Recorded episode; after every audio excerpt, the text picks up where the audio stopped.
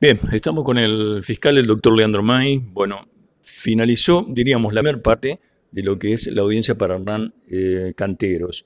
Bueno, esta persona que a quien, mejor dicho, le han imputado cinco hechos. Doctor, ¿qué tal? ¿Cómo le va? Buen día. Buen día. Sí, este, en principio paró por un hecho y luego, en definitiva, que se empezó a detectar que algunos de los elementos que tenía consigo el imputado al momento de justamente cometer una violación de domicilio, en definitiva se correspondían con otros hechos este, contra la propiedad que eran autores ignorados y que, bueno, ahora pudimos, pudimos determinar quién había sido el autor de, estos hechos. Así que la investigación se encaminó con esos hechos que primigeniamente no sabía a quién dirigirse y hoy se le atribuyeron y se le leyeron también las evidencias que lo vincularían al mismo. Así que cinco hechos contra la propiedad, no, cuatro hechos contra la propiedad y uno que, que consistía en amenazas familia.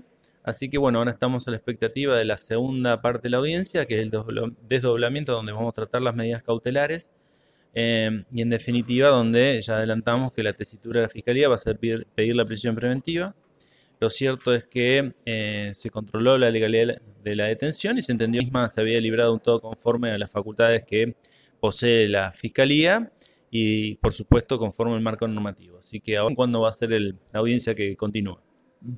Eh, doctor, había una domiciliaria para esta persona, para Cantero, digo, que eh, lo había dictado el juzgado de menores. Exactamente, este, una de las razones por las cuales yo pude librar la orden de detención, porque esto, estas son las reglas del juego, eh, una, una, orden de detención no se libra por la gravedad del delito o por la insignificancia del mismo, sino que se libra cuando hay riesgos procesales. Y en este caso la Fiscalía lo que valoró es que en definitiva la persona cuando estaba este, cometiendo los mismos, flagrante delito, se debería haber encontrado en prisión domiciliaria porque era una medida que había dispuesto el juzgado de menores.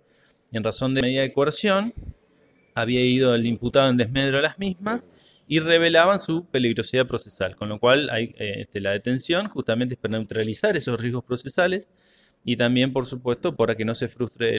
Así que mm, eh, una este, detención que fue notificada al juzgado de menores este, toda vez que ellos habían sido quienes habían puesto, dispuesto la medida para que este, en concreto también revisen esa modalidad de cumplimiento condicional eh, y este, no cambia la intensidad de esa cautelar. Así que bueno, estamos a la expectativa de ver qué resuelve el jugador menores sin perjuicio de lo que va a acontecer a, a continuación. Agradezco. A usted, hasta luego. La palabra del doctor Leandro May.